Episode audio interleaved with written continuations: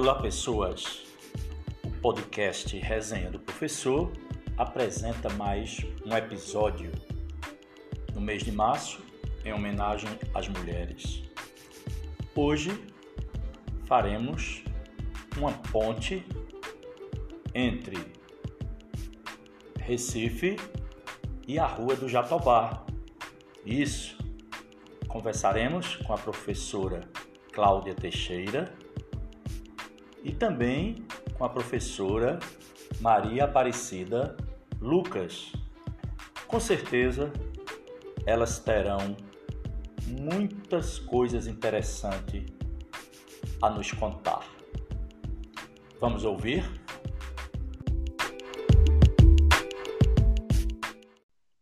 Pois é, o mês de março é um mês especial para o podcast, para o podcast Resenha do Professor. Estamos homenageando as mulheres e nada melhor do que ouvir as próprias. E hoje estou muito contente mesmo. Né? Estamos recebendo em dose dupla, né? Duas professoras pedrenses, né? Muito embora uma esteja exercendo suas funções não na cidade da Pedra, que é a professora Cláudia Teixeira, mas a professora Aparecida Lucas continua exercendo suas funções na nossa querida cidade. Então é uma alegria muito grande receber essas duas moças letradas, coincidentemente professoras de língua portuguesa, né, para o nosso bate-papo semanal da resenha do professor. Professora Cláudia Teixeira, seja bem-vinda. Muito obrigada, César. É um prazer participar desse podcast para a gente conversar, para a gente relembrar algumas coisas e falar das nossas, da minha vivência, né? Professora Aparecida Lucas, sua fala inicial, seja bem-vinda. Muito obrigada, César. Um abraço para você, outro para Cláudia e para todos os ouvintes do seu podcast. Fiquei muito feliz. Agradeço muito pela participação. Pois então, antes que nós possamos entrar no nosso roteiro, né, eu gostaria de ouvir de Cláudia, professora Cláudia, filha de seu Otávio Valério e de Dona Lessie. Que pessoas importantes na sua vida, não é isso, Cláudia? Ai, sem, sem, sem palavras, né? Extremamente importantes, né? Meus alicerces, as pessoas que me deram me ensinaram valores que até hoje, né, meu pai infelizmente não não mais está vivo, né, está entre nós, mas minha mãe, graças a Deus, está bem. E sempre, né, são pessoas muito né, que Deus enviou para minha vida, né, que eu amo, é o meu grande amor, é a minha mãe. Aparecida Lucas, filha de Dona Estela, né? E seu Chico Sapateiro, né? E aí, Muito, que orgulho, né? né? Meu pai, uma saudade. Minha mãe, uma pessoa maravilhosa. Meus amores, minha base. Ensinaram valores, é, orientaram na vida e que são, assim, essenciais amor eterno, amor verdadeiro. Então, após esse breve né, começo, né, nós vamos continuar conversando com essas duas professoras. Cláudia, é, pedrense mesmo de nascimento, nasceu na cidade, nasceu na zona rural? Eu nasci na cidade mesmo, né? Da, alguns filhos de minha mãe, minha mãe teve nove filhos, alguns nasceram né, em casa de parto natural, e eu nasci, né, assim como outros também, na, no Hospital da Pedra, né? Então sou pedrense de, de nascimento mesmo. Ok, ô Cláudia. E a infância, como é que foi a, a, infância? Que fatos, que lugares, que cheiros, que sabores marcaram essa sua infância, adolescência vivida na pedra, não é verdade? A infância, né, ali na rua, né, basicamente na Major Lourenço Diniz, perto de, de Cida, né, de, da família de, de seu Chico Sapateiro, de Dona Estela, né, ali a, a mesma, quase a mesma rua, né, ali no, no, por trás, né, a gente tem a pedra, né, então aquela infância de escorregar no lodo, a infância que a infância da gente ir lá para os uhum. pés de, de mulungu, não é? de ficar brincando. Então foi muito muito bom, né? Muito muito agradável, boas lembranças daquela rua quando não tinha nem é, calçamento, né? Era tudo em terra, né? E ali a, a, dona Helena com Celuta, Celusa, né, continuam ali morando, né, então foi uma infância muito alegre, muito, graças a Deus, muito feliz, né, com dificuldades, como toda toda criança, né, a gente tem as dificuldades, mas estudando, lutando, né, e brincando de boneca, né, brincando ali atrás, sempre pegando aquelas, aquelas, aqueles, aqueles matos, né? E, e as meninas da rua, né? Joselma, de Dona Adalva também. Então foi uma infância muito, muito feliz. Adolescência permaneceu Exatamente, naquela área? a adolescência também, sempre eu morei no mesmo lugar até 2003, quando eu vim aqui para Recife, né?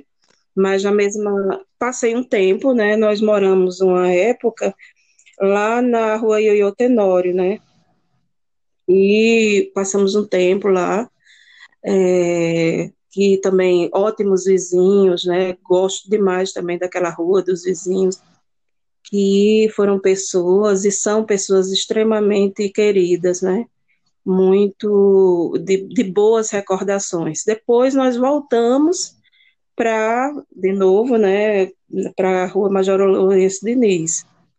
E foi até, até o ano de 2003, quando eu é, vim morar aqui em Recife.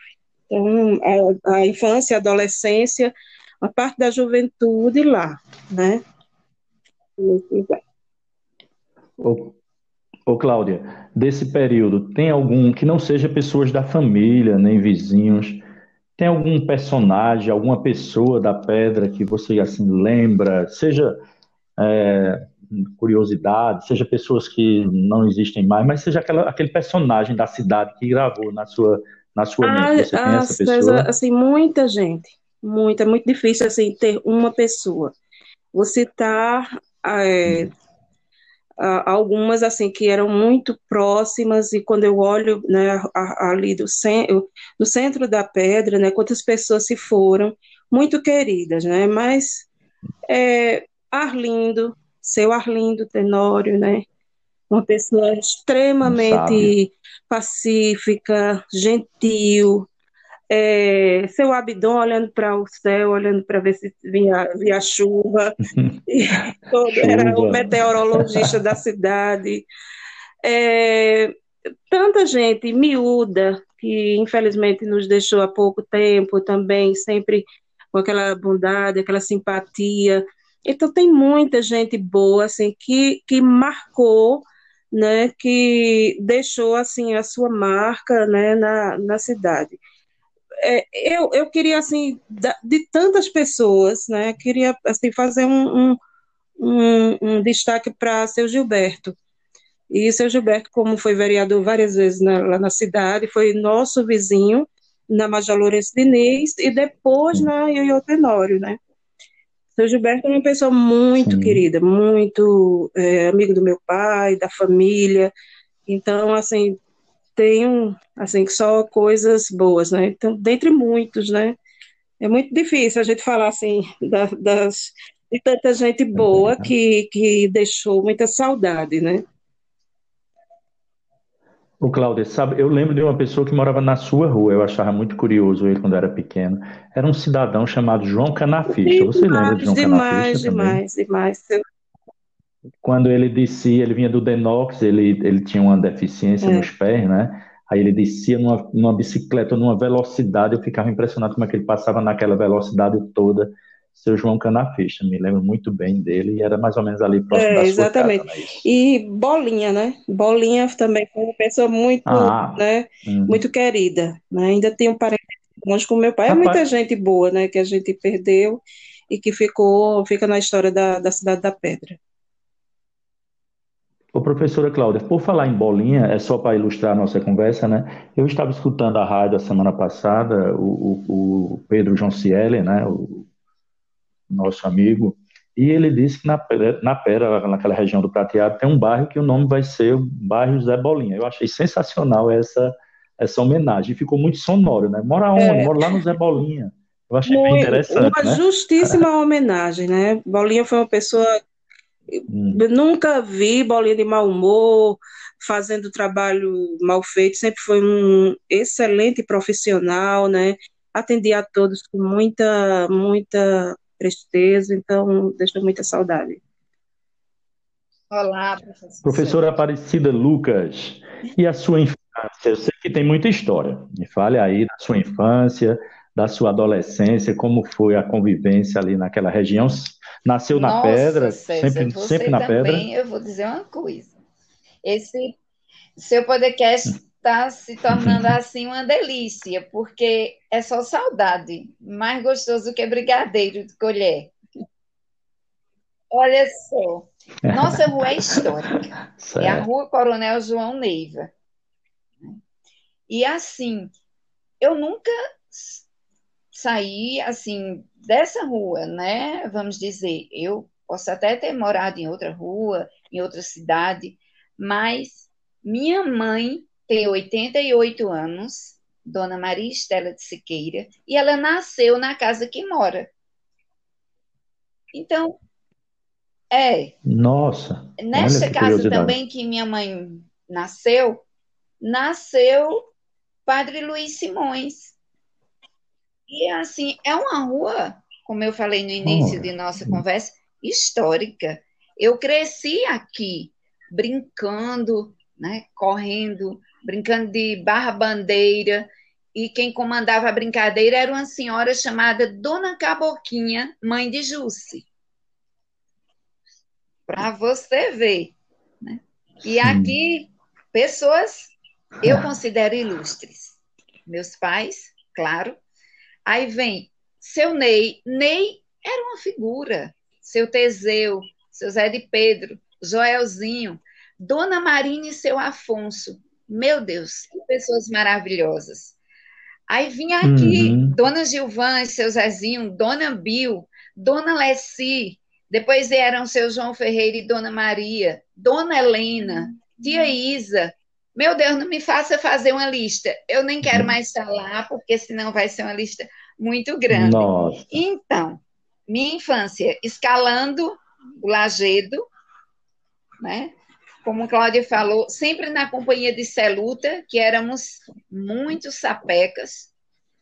E assim, é, nossos vizinhos aí também, Cláudia, minha amiga de infância, minha vizinha, uma pessoa que eu gosto muito, que quero muito bem. Já semana passada liguei para ela para é, falarmos sobre é, itinerário formativo, você por aí você tira, né? Então, assim, Olha. César, uma infância muito boa, a adolescência também, sempre meu percurso, da minha casa para a igreja, da minha casa para a escola professor brasiliano. Eu acho que depois você vai perguntar sobre as escolas que nós estudamos, né? Então, foi infância e juventude muito uhum. tranquila, participando sempre dos grupos de jovens, né? Os grupos de jovens da igreja aqui, Nossa Senhora da Conceição. E nasci na unidade Justino Alves, né? No Hospital da Pedra, todo mundo aqui, pelas mãos do doutor Ezequiel. E é isso. Fiquei emocionada, muita gente boa para a gente lembrar. Ah, Nossa, ah, que bom. É, é muito difícil, né? É, realmente é difícil. Assim, sempre passa alguém que a gente, ah, eu, depois a gente vai lembrar, mas sempre é, mora no, no, no nosso coração, né? Tem alguém a acrescentar, Cláudia? Vê aí alguém assim bem para acrescentar? Olha, não, é meio difícil, mas aí eu vou, vou lembrar de Lúcio Fernandes, né? Irmão Lúcio Fernandes, Seu... pai de Poste, né? Uhum. É, ele trabalhou, né, muito assim na igreja, né? Que eu faço parte, né? Que é a igreja presbiteriana. A princípio, fazia parte da igreja batista e lá na Igreja Batista era Dona Alice, né? Dona Alice Galindo, que ensinava as crianças. E depois uhum. a gente foi para a Igreja Presbiteriana, então o irmão Lúcio foi uma pessoa muito, assim, tinha muita consideração por mim, muita, da, por minha família, aprendi muita coisa, né? Muita história. E também é, é um, dentre tantos, né, que vai, vão chegando à, à memória, né, e sem falar com meu tio, né, aí eu vou encerrar nessas né, memórias com uhum. Arthur Tenório de Lima, né, meu tio, é um intelectual, uma pessoa de um coração muito bom, muito, muito inteligente, e um homem que me ensinou a, a, analisar a obra de Luiz Gonzaga, com ele como fã de Luiz Gonzaga, então muitas vezes ele ele, ele ouvia, ele tinha as fitas cassetes, e aí ele ouvia, colocava no, no dois em um, né, e ele ia falando para mim que a interpretação da música, da importância de Luiz Gonzaga. Então, dentre as outras coisas, né, muitas coisas, né, assim, as boas histórias, as piadas, o humor, um humor um pouco ácido, mas um homem uhum. muito requintado, que muito carinhoso, que eu tinha assim como um segundo pai. Eu acho interessante. Ele, eu achava ele um homem assim, além daquele tempo que ele estava vivendo. Ele era um homem que estava né, décadas estava. na frente. Exatamente. Era um sábio, realmente. Ele era, um sábio, porque naquela época analisar a música de, de Luiz Gonzaga com, com uhum com a dimensão hoje que nós temos da importância de Luiz Gonzaga para a cultura pernambucana, não só pernambucana, mas nordestina, né? E, e ele é, passar aquilo para uma criança, né? Eu tinha 9, 10 anos, né? 11 anos quando ele, ele faleceu. É, e eu ouvi aquele ele ia falando que era asa branca, né? Eu lembro dessas essas memórias são muito fortes, né? Então, isso é muito, é, é muito gostoso, né? Coisas que a gente leva para o resto da vida. Naquela lista que, que a professora Aparecida falou, ela me lembrou de uma pessoa que fazia muito tempo que eu não lembrava, que era Joelzinho, né? Bem interessante, foi uma boa lembrança, viu? Né? Gravo muito bem aquela figura de Joelzinho lá na, na rua do Jatobá. Pois bem, se a gente for continuar nesse assunto, a gente vai relembrar de muita gente, mas eu não poderia deixar de perguntar a vocês se vocês eh, conheceram uma pessoa que eu achava muito misteriosa, era tinha uma biblioteca em casa, Sim. era um senhor chamado Kazuca Vaz. Vocês conheceram? Ele não era de muitas sim. amizades, não, parece, Conheci, não era? sim. É um que tinha uma venda ali na, na pracinha. Esse? Não. Ah. é Kazuca Macabira. Esse Kazuca Vaz ele residia, a esposa dele trabalhava em um cartório, se não me engano, se não me engano, era escrita. Ele residia onde hoje é aquele é. hotel, o Hotel Brasil, que era uma uma vez, eu, eu fui algumas vezes lá que minha mãe às vezes ia, mas era tudo muito misterioso, existia uma algo muito misterioso naquela eu casa, inclusive eu vi falar. Vocês conheceram ele? Vocês conheceram? Meu pai falava de todo mundo. É, eu conhecia de é, vista, né? É, eu conhecia mais de vista porque ele era uhum. muito. Eu lembro que ele era bem caseiro, né? Assim, as meninas. Muito reservado, né? Isso. Era uma casa. Eu já tinha ido lá. Uhum. Eu fui lá uma vez, uma casa muito uhum. bonita, né? E realmente tinha essa, essa biblioteca, né? Uhum. Isso, eu tenho muita curiosidade, assim, nunca conheci ninguém que me falasse mais sobre, sobre Kazuca, mas vamos arrumar é, um, um entrevistado ou uma entrevistada que vai falar sobre Kazuca Vaz, quem foi Kazuca Vaz? Eu acho que eles não tiveram filhos, é, não, eu não me recordo. duas meninas, né? Eu lembro que tinham duas meninas. Depois eh, do falecimento, me parece, não me falha a memória, é, a mãe, né, uhum. Dona Estelita, foi embora é, e pegou as meninas, mas uhum. eram duas filhas. Olha, isso aí eu não me recordo. Pois bem, não. e os estudos? E os estudos, meninas, começaram, começaram onde? Os primeiros anos de estudo? Eu, na, na Amália Cavalcante também ou não? Na Escola Amália Cavalcante. Aparecida, Lucas, pode falar. Até terceira série, depois eu desci para o Brasiliano, né? Sempre estudei aqui. Depois é que fui fazer faculdade na ESA, né? Faculdade de Formação de Professores de Arco Verde, cursei letras, estudei com o professor Rabelo, né? Quem, quem nunca, todo mundo fã dele, né? Oh, e assim, que bom, super, super. lisonjeada de verdade por falar, por lembrar dessas pessoas. E aí, voltando ao nosso assunto anterior, que eu não posso deixar de falar, as Neivas, as Neivas, viu? Que era amiga ah. da minha avó, agora, Sim. grande lembrança. Uhum. Dona Elisa, vó de Celuta, elas eram muito amigas. E, assim, fico imaginando, e a gente vai passando, assim, um, feito uma, uma fita, né? De nossa infância, até chegar aqui. E aí, falando Dona Elisa, claro, lembrando Dona Isa, que foi minha professora na escola Cavalcante. Minha primeira professora foi Dona Eni, você imagina, doçura de gente, né?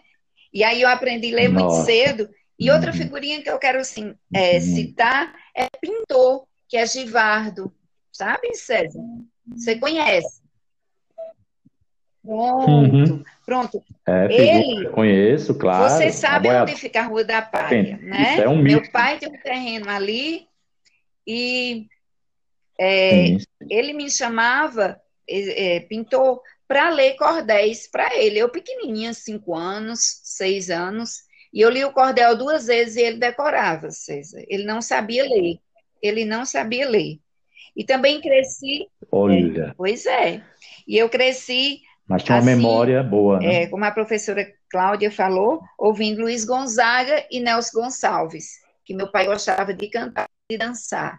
Então, eu cresci ouvindo o repertório, né, de, de as músicas de Luiz Gonzaga e Nelson Gonçalves. Eu acho que é por isso que eu tenho um gosto uhum. musical, assim, apesar de ser eclético, mas é um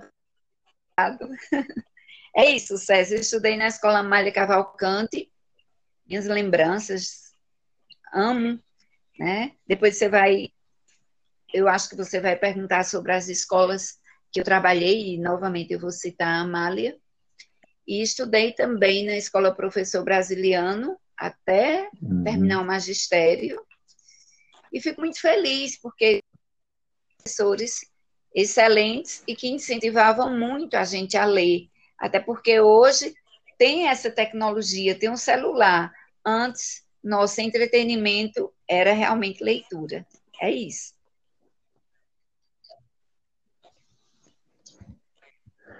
Cláudia. É.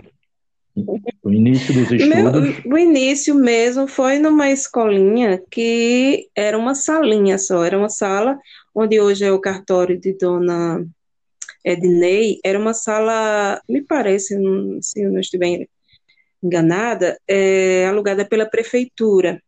Só era uma sala. E lá é, eu fui estudar com Dona Nilza. Dona Nilzinha, né, foi minha hum. primeira professora, era uma sala só. E atrás eu lembro que tinha muito tinha umas aquelas valmoras que chama, né, que a gente colocava na boca e ficava tudo vermelho. E a gente tinha um intervalo, como a, minha casa era por trás, né? E no início eu chorava muito, eu queria ir para casa e Dona Nilzinha com aquela paciência, né? Dizia a minha mãe: não, ela vai se acostumar.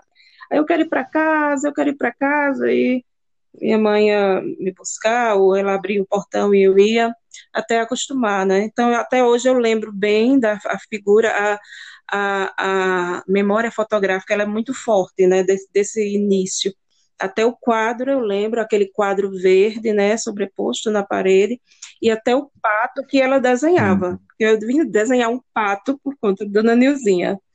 Então, é o único desenho de infância hoje que eu tenho, assim, tenho mais facilidade, é um pato. E depois eu fui para o Amália Cavalcante, onde lá fui estudar com Dona é, Irene, né, Dona Irene, É. Irene. Dona Abidon, exatamente.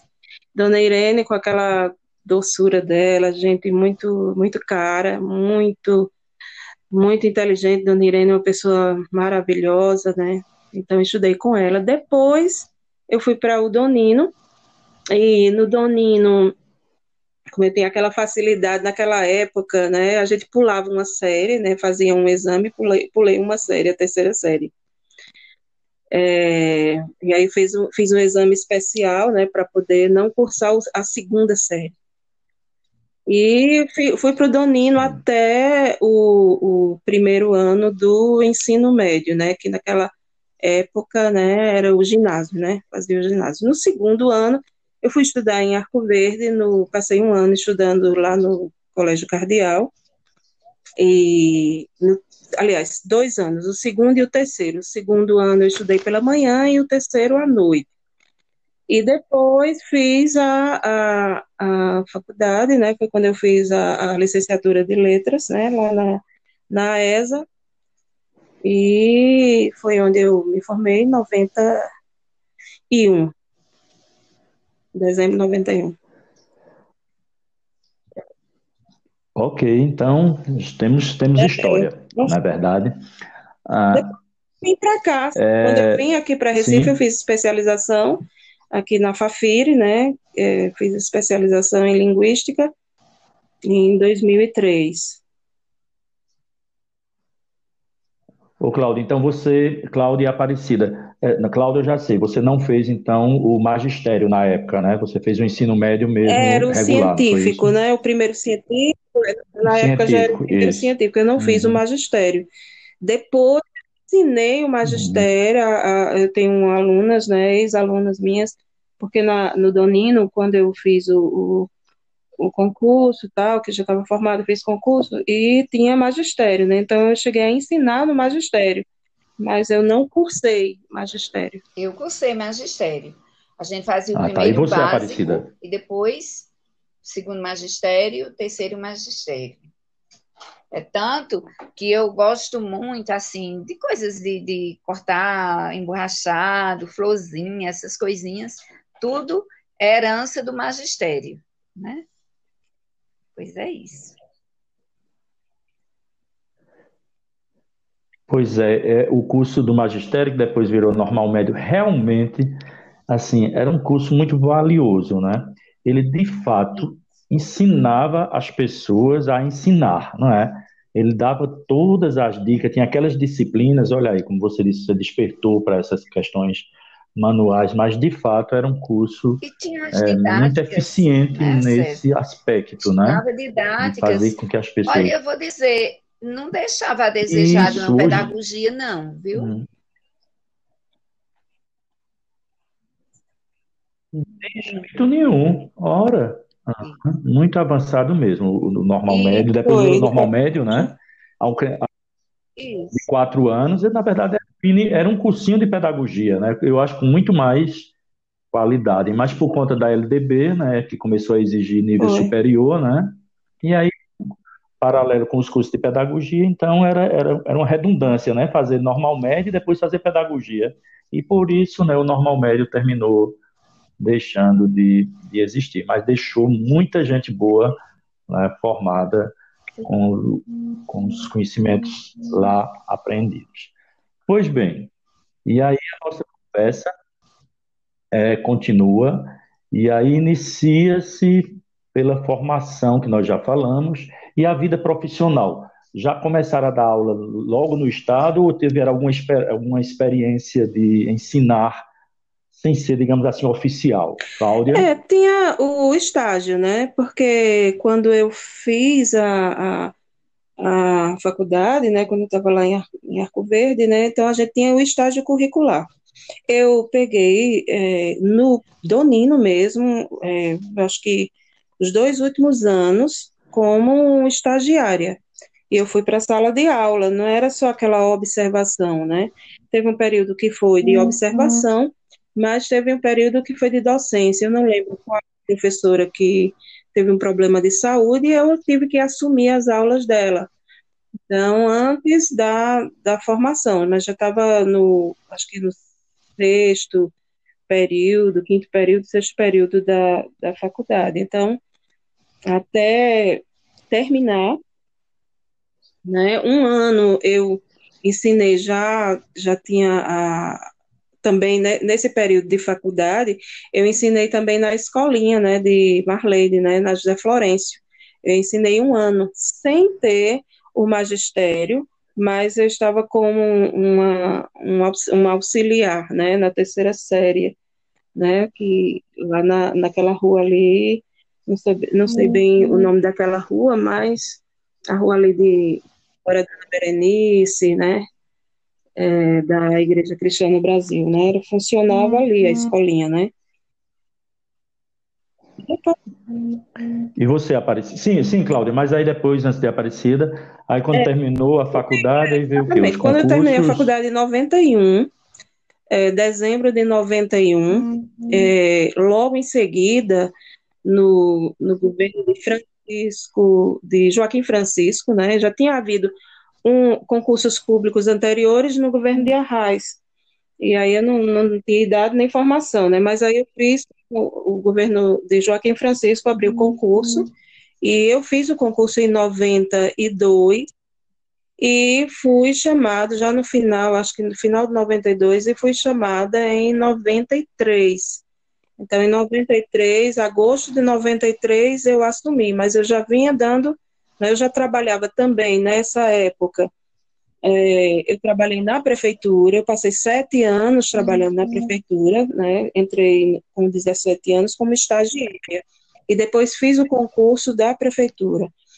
Então, eu Qual era, era assistente, eu era é, assist, auxiliar, auxiliar financeira, né? Que eu, tra, eu trabalhava na Secretaria de Finanças. Ah. Então, passei sete anos, que foi um, um aprendizado muito bom, muito, muito interessante, assim, nessa área é, contábil, porque mexia, né, é, com a parte, assim, de orçamento, né, então naquela, naquela época a gente estava começou a, a, a, parte de informatizar, né, as, as, a, a escrituração das despesas da prefeitura, então eu trabalhei na prefeitura de 88, acho que 89, por aí, até 96, em 96. Aparecida Lucas. Bom, e o início da vida estágios, profissional? Foi assim também? Nos estágios? Desde como foi? época do magistério, né? Porque Cláudia não fez magistério, mas a gente estagiava em escolinhas Sim. e tudo. Aí eu ensinei na escola José Florencio, e assim, meu Deus, eu já passei por tantas escolas, César, Ensinei na querida Quitéria Vanderlei Simões, é, no Cônigo, fiz o concurso. Não, mas espera aí, a senhora fez o concurso, primeiro é, concurso... Para Arco Verde, por incrível que pareça, fui chamada, né, em 1995 foi, eu fui ensinar no Carlos Rios. E foi.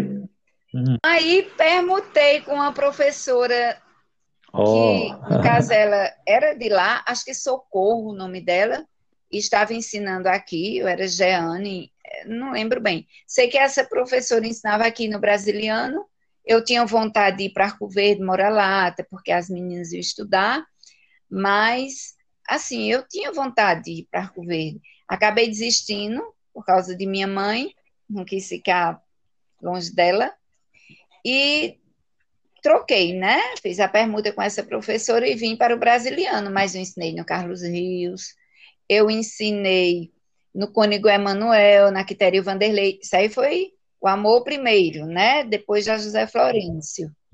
É. Do mesmo. É, do, do primeiro, primeiro vínculo. Primeiro Nossa, vínculo, eu já estou misturando, porque eu tenho dois vínculos, né, César? Desculpa. É, vamos explicar direito. Eu, tá? Pronto. Eu ensinei na escola José aí Florencio, aí fiz faculdade e tudo, fui para Paraíba, morei lá, minha família precisou de mim e eu fui morar na Paraíba, trabalhei no escritório, trabalhei numa escola lá, numa escola é, chamada Santa Bernadette, era um colégio de freira, ensinei nesse colégio de freira, fiz um em Campina Grande. Campina aí fiz Grande, um, é? uma seleção para trabalhar em outra escola, também passei, mas aí, aí eu vim fazer o concurso aqui, passei no concurso daqui e fui é, chamada para trabalhar na escola é, que ter, fui chamada não, me apresentei e escolhi as escolas. Eu poderia ir para, na época, Buíque, Ibimirim ou Venturosa. E aí nossa amiga Sirleide, lembra dela, lá de Venturosa, irmã de Silva Neide, precisou ter uma licença Sim. ou foi para outro Sim. cargo, e as aulas dela ficaram comigo. Aí eu fiquei trabalhando na escola Quitéria Vanderlei Simões e complementava minha carga horária no Cônego Emanuel Vasconcelos. Ainda hoje eu sinto saudade, tenho um amor muito grande pelo povo de Venturosa. É minha, assim, segunda cidade, né? Fiz muitas amizades, gosto muito de lá. Tinha nosso diretor Cis Hernandes, Cícero, né? Depois, os amigos, Alcinei, que agora deu saudade. Você falou em saudade, né? E...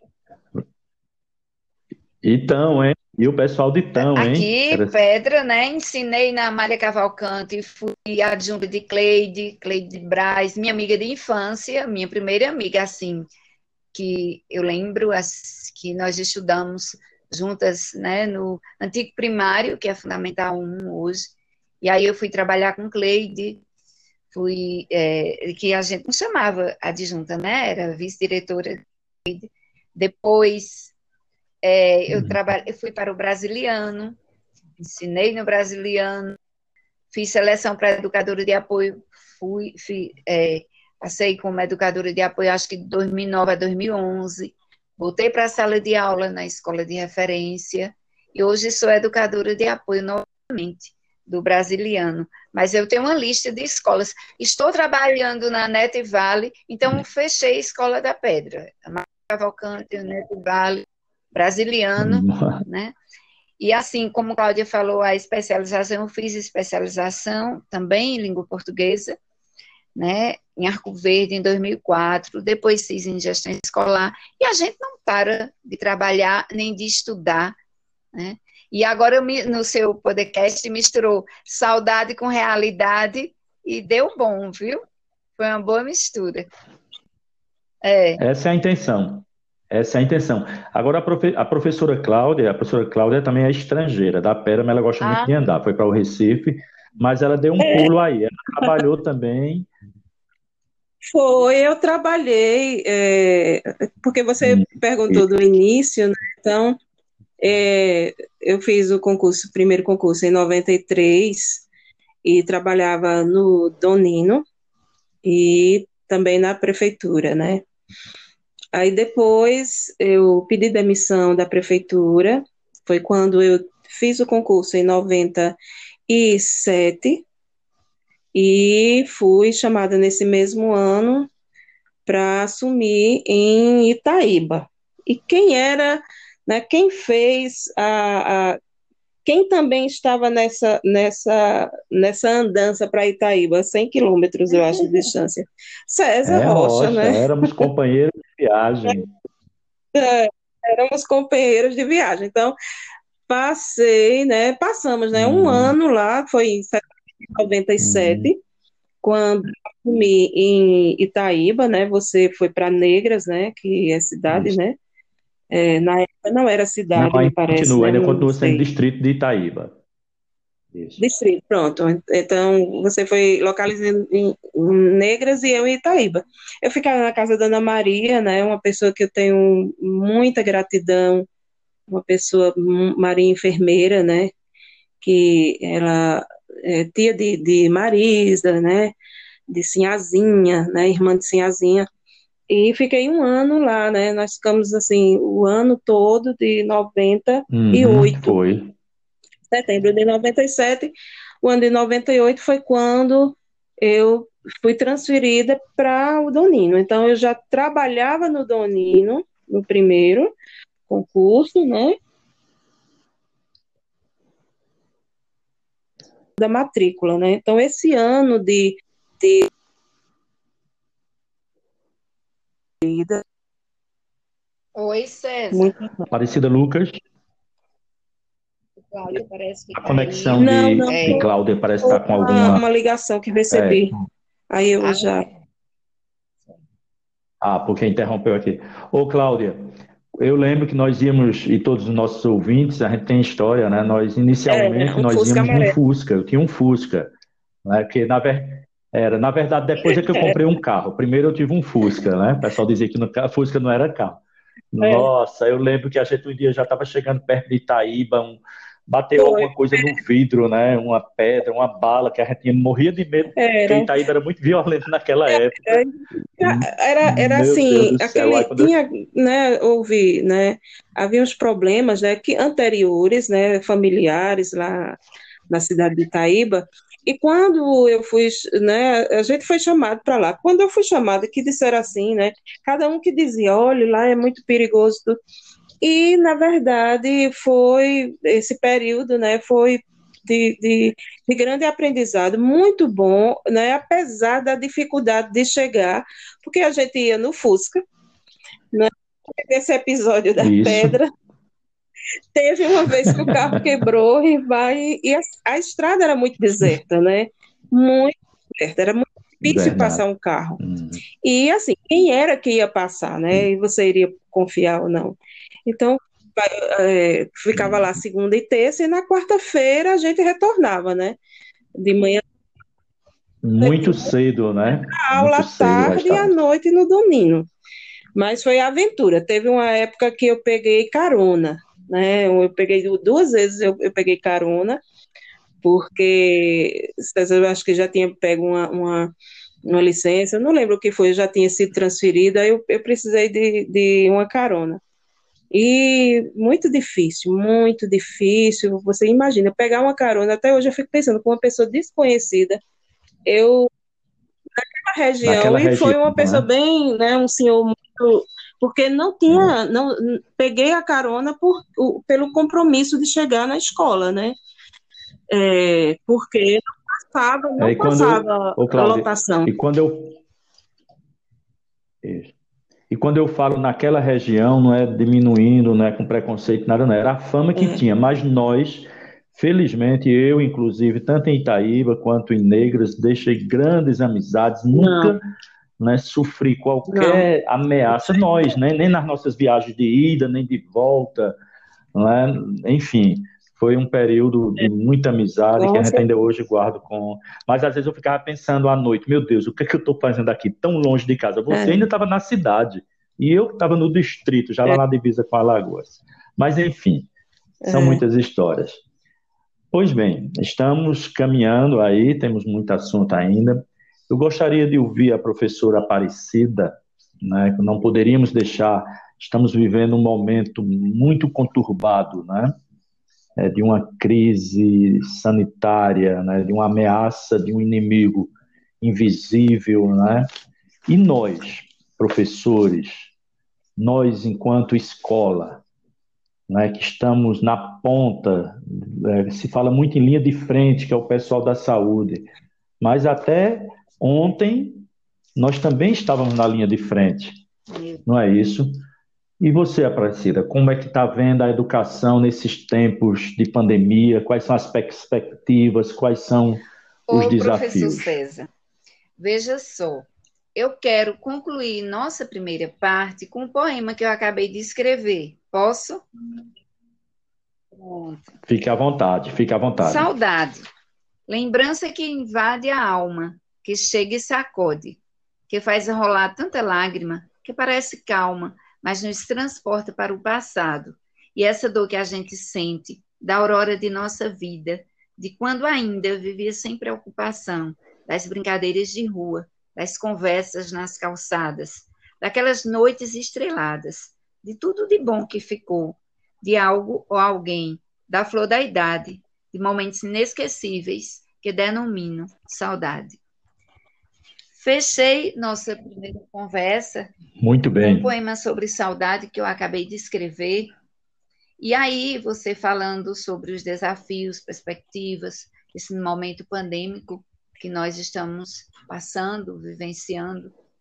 Não vou dizer tempo difícil, vou dizer tempo é, preocupante, complicado, mas assim, com esperança, certo?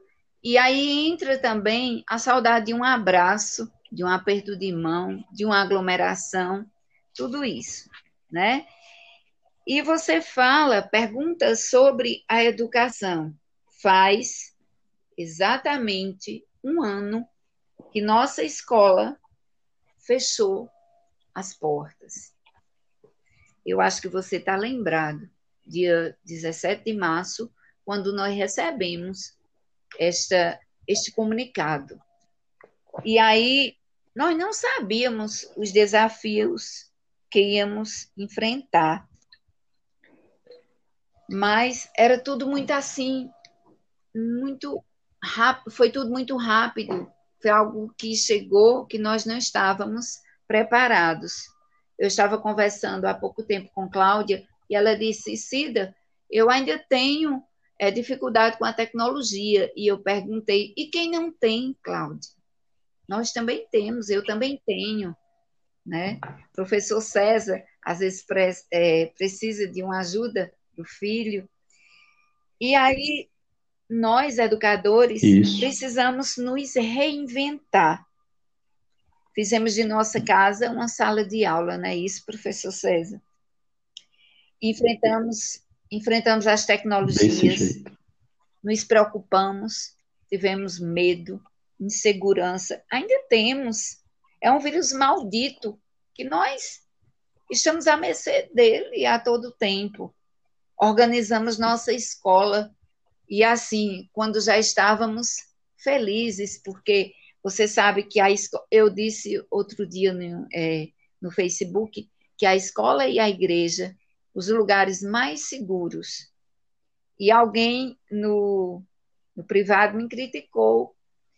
Eu não respondi, só fiz rir, porque, na verdade, a escola estava organizada, álcool em gel, orientávamos nossos alunos, tragam máscaras, por favor, não tirem a máscara, mas infelizmente é, a situação tomou uma proporção que ficou difícil, tivemos que parar tudo de novo. Então, novamente enfrentar essa situação.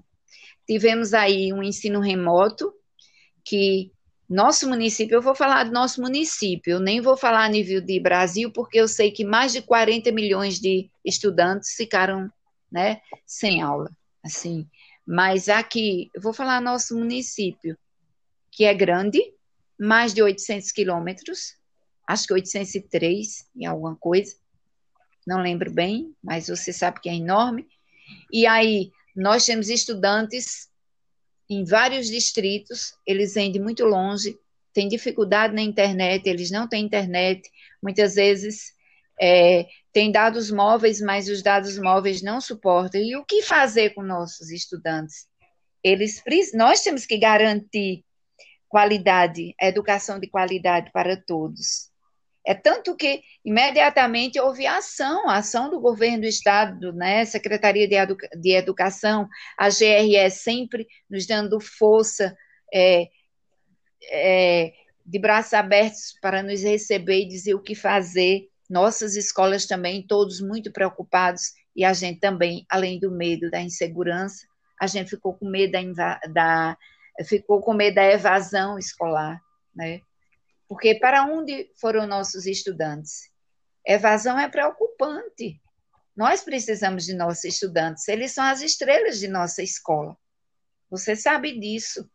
Nós trabalhamos para ele, nós somos funcionários públicos, não é isso? Então, é, a gente fica preocupado, mas aí depois veio o ensino híbrido, né? Pelo menos nas escolas de ensino médio.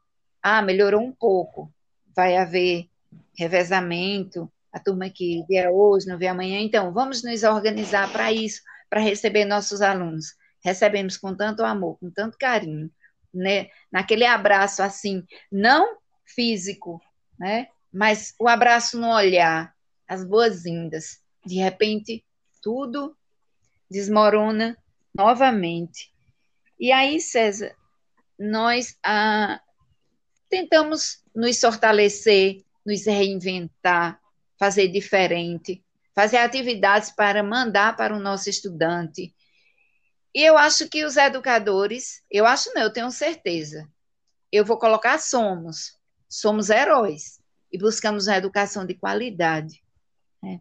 É, é porque é um direito de todos, está lá na Constituição. Nós não podemos deixar nossos alunos de escola pública ficar à mercê de uma pandemia sem, sem ajuda, sem nosso contato, sem nosso é, abraço virtual, sem assim o incentivo. Eu acho que o mais importante é isso, o incentivo, monitorar, buscar aquele aluno que está distante da escola, ver o que é que está acontecendo, porque essa pandemia trouxe problemas psicológicos também. Estamos todos abalados. O que fazer? Como fazer? Estávamos remotamente, depois de forma híbrida, agora de forma remota de novo. Mas nós somos perseverantes, vamos nos fortalecer cada vez mais e assim é, continuar trabalhando para uma educação de qualidade, porque essa é a nossa missão. Se você, tá bom? Professora Cláudia, nesses tempos de pandemia, né, os desafios, se já são grandes como a professora Aparecida relata né, muito bem, né, os desafios estão aí para serem enfrentados, mas os desafios da educação já são grandes. Aqui no interior, nós temos as nossas é, particularidades, né?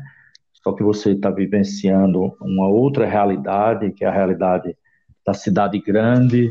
Eu acho que são outros desafios. Como é, professor, esse grande desafio da educação nesses tempos pandêmicos, como a professora Aparecida Olha, César, é, eu, é, eu vejo assim que nós temos, nós tínhamos uma ideia de que o jovem, ah, todo jovem tem um celular, eles sabem mexer muito bem, eles até ensinam para a gente, para os mais velhos. Não é bem assim. Todo mundo tem acesso à internet, não é bem assim. Então, nós vimos, isso ficou muito claro quando houve o auxílio emergencial, é, que muitas pessoas não tinham acesso à internet, a um celular para fazer o seu cadastro e receber o auxílio. Isso se reflete também com os estudantes. Eu trabalho na Escola Técnica Porto Digital, né, no centro do Recife. É, o nosso curso é de desenvolvimento de sistemas, e nós temos, a maioria dos nossos estudantes tem acesso à internet, mas você ainda encontra alguns estudantes que não têm. É uma, é uma realidade, é, no meu caso específico da minha escola, de ter um número maior que tem acesso, mas conversando com outras colegas de, daqui da região, de, de Recife, ou da região metropolitana, que esses estudantes não têm acesso. Então, 40%, 50% de estudantes que não têm um celular, ou se tem, não tem a internet, ou se tem, são os dados móveis, como, como falou a Aparecida. Né? Então, essa, esses, esses, esses nossos estudantes é, estão sem esse acesso, e aí como fazer, né? Como é, trabalhar com eles para que eles aprendam. Então, nós, essa semana, eu conversei com um estudante, né, desde a semana passada, aliás, três estudantes nossos que tinham um problema. Um, o celular não era muito velho, não, não acessava, o, pai não tinha condições de colocar a internet, o outro tinha até o celular, mas não tinha condições de ter acesso à internet, esses meninos estavam no laboratório assistindo às aulas remotas, né? E nós estávamos com aulas presenciais e remotas. Então, a gente fez um, um, um movimento é, para que esses meninos viessem, e fora isso, a questão da passagem, porque o pai estava desempregado e não tinha condições de colocar crédito no, no cartão dele para ele pegar o ônibus. Então, a gente não podia deixar esse estudante fora. E até hoje, né, a gente, eles estão assistindo às aulas lá no laboratório, mas são três estudantes. Na minha escola, a gente tem ainda essa, essa facilidade, entre aspas, né? Mas a maioria das uhum. escolas uhum. sofre com essa, essa falta, né? De, de, de, de, das ferramentas para eles estudarem. Mas, assim, digamos que tivéssemos as, as ferramentas, né? A aprendizagem remota ela é muito diferente da presencial. Então, esse déficit, ele vai perdurar, né, conforme os estudos que nós estamos, é, alguns artigos que a gente tem lido, de pesquisas que estão sendo feitas, esse déficit pode ser para alcançar, assim, 8 a 10 anos, né, de, de déficit de aprendizagem. Então, como terminando essa pandemia, acabando, e queira Deus que seja o mais breve possível, né, mas a gente está vendo que a coisa se perdura, é, o, o, essa lacuna ela é muito grande. Então, hoje, a preocupação das nossas escolas, de nós educadores, é, eu acho que é, é, é justamente é como vamos atingir a esse estudante que não tem condições, ou às vezes até aquele que tem condições é, de ter um equipamento, de ter acesso à internet, mas que ele tem dificuldades para aprender remotamente.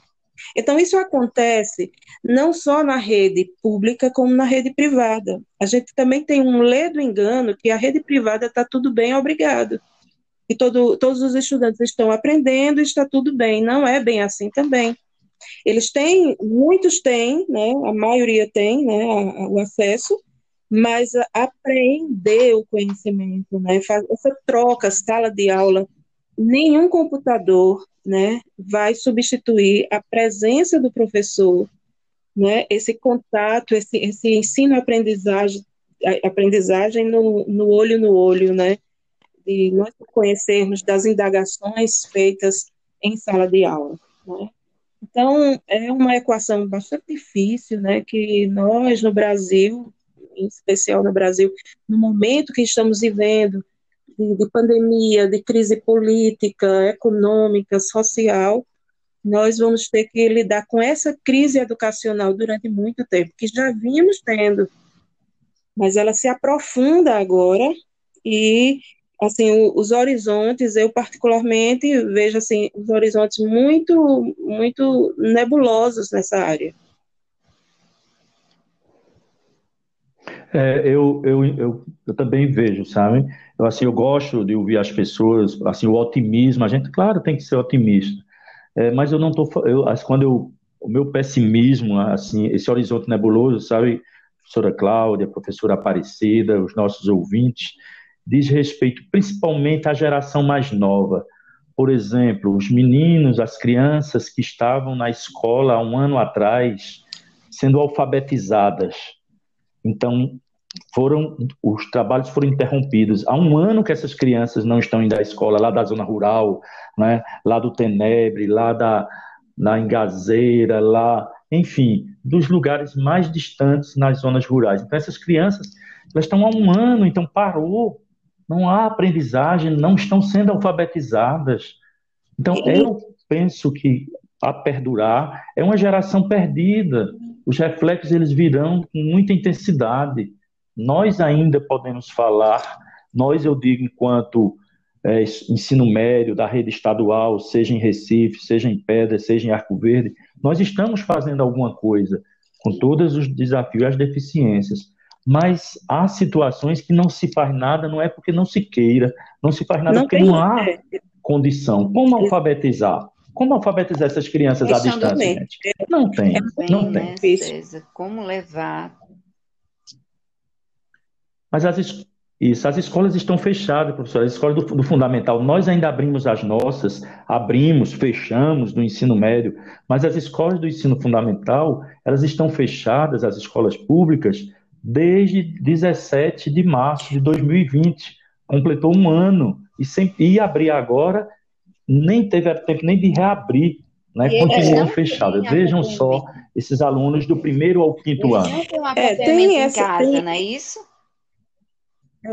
Tem uma, uma, outra questão também que a escola é o momento de, de socialização, de, de você, na, na sua né, na infância, na adolescência, você está aprendendo ali na escola a conviver, você tem também a questão da merenda escolar, que é muito importante para muitos estudantes, né? Muita dificuldade é, alimentar ainda.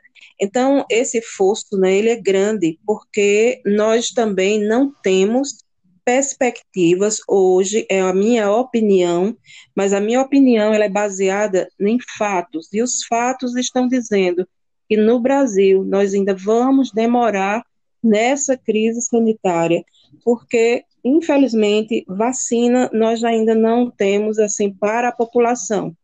Então, temos uma, uma parte da população sendo vacinada, né, dos idosos, de algumas categorias, mas elas estão chegando, assim, muito, é, de forma muito tímida.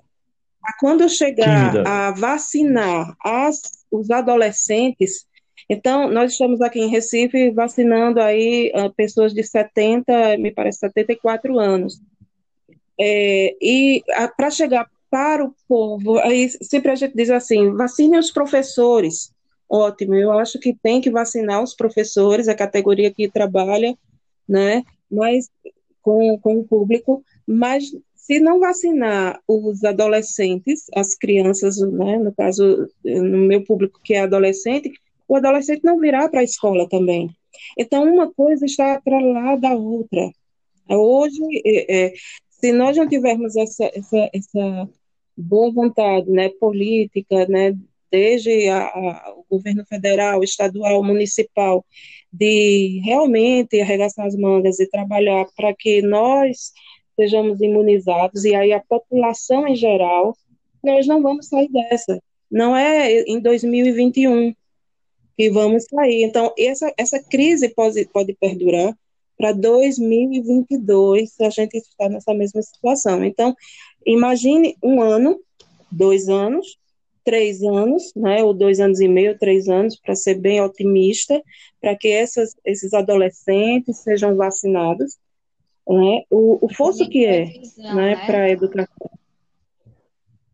É, exatamente. Então, assim, é, é, nós estamos lutando, estamos batalhando para que esses estudantes não fiquem para trás. A gente tem lutado, mas é como César disse, tem coisas que é, fogem do nosso é, é, da nossa competência, né? Porque tem que ter acesso, pelo menos aos meios, né? De, de internet, de é, computador, né? Então, como vai chegar isso a toda a população, né, aos estudantes? É verdade, César falou no início aí a questão da dificuldade da alfabetização, e eles não têm nem muitos, não têm nem acompanhamento em casa, não é isso? E aí fica mais, aí fica mais difícil isso, ainda. Nunca acompanhamento era e quando, na fala de Cláudia, quando ela fala também na questão da convivência, e a gente lembra os pilares da educação, que nós tentamos tanto fazer acontecer, aprender a ser, fazer, conviver, conhecer, e tudo parou. Parou entre aspas, porque nós estamos tentando é, chegar a uma. É, ajudar nossos estudantes. Estamos tentando. Estamos, como o César falou há pouco, por, é, temos, não podemos fazer muito, mas estamos fazendo alguma coisa, né? Mas tem situações que realmente fogem de nossa, de nossa boa vontade, é isso? Pois é, professor, aproveite e faça os seus cumprimentos um finais, abraço para você, Aparecida. César. Obrigada novamente pelo convite. Um abraço à professora Cláudia a todos os ouvintes da Rádio Pedra FM. Iniciativa maravilhosa esse podcast e poderiam pensar em outras ações, né, que a nossa população precisa, precisa de cultura, precisa de é, dessa valorização da cultura, da arte, enfim, a educação.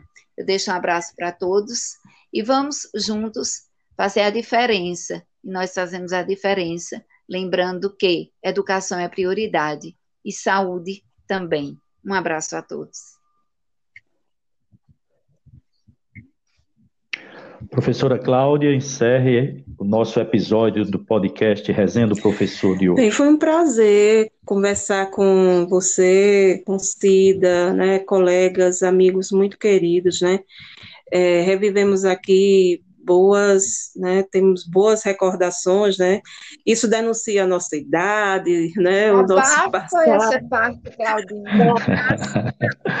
oh. é, mas, assim, é coisa muito boa, né, se podemos recordar é porque estamos vivos e se a vida há esperança, e se há esperança, né, Amém. nós, apesar desse momento, né, sombrio, difícil, é, de grande dificuldade, mas há sempre uma luz no fim do túnel, há sempre a fé, há sempre a esperança que vai permanecer. Né? A gente vai continuar nessa luta de proporcionar aos nossos estudantes o, o melhor né, que a gente puder oferecer para eles, né, dentro das nossas limitações, e acreditando que dias melhores virão. Né?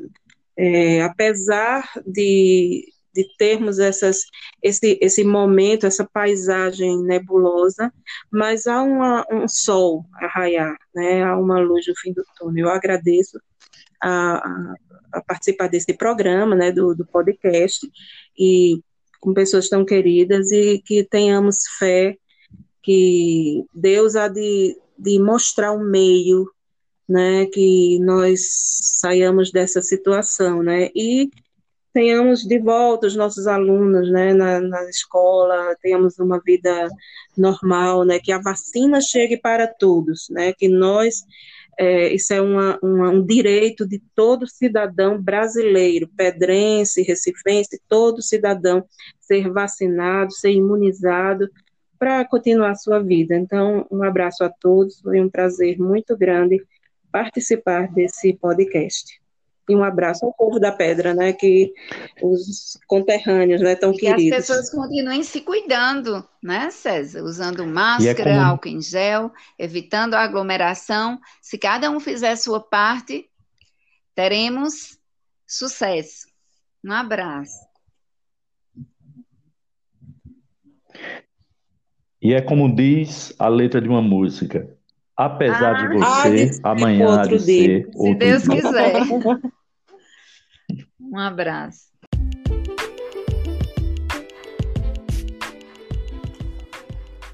Pois bem, depois desse papo gostoso com as nossas entrevistadas, estamos nos despedindo de mais um episódio da resenha do professor. Até a próxima oportunidade.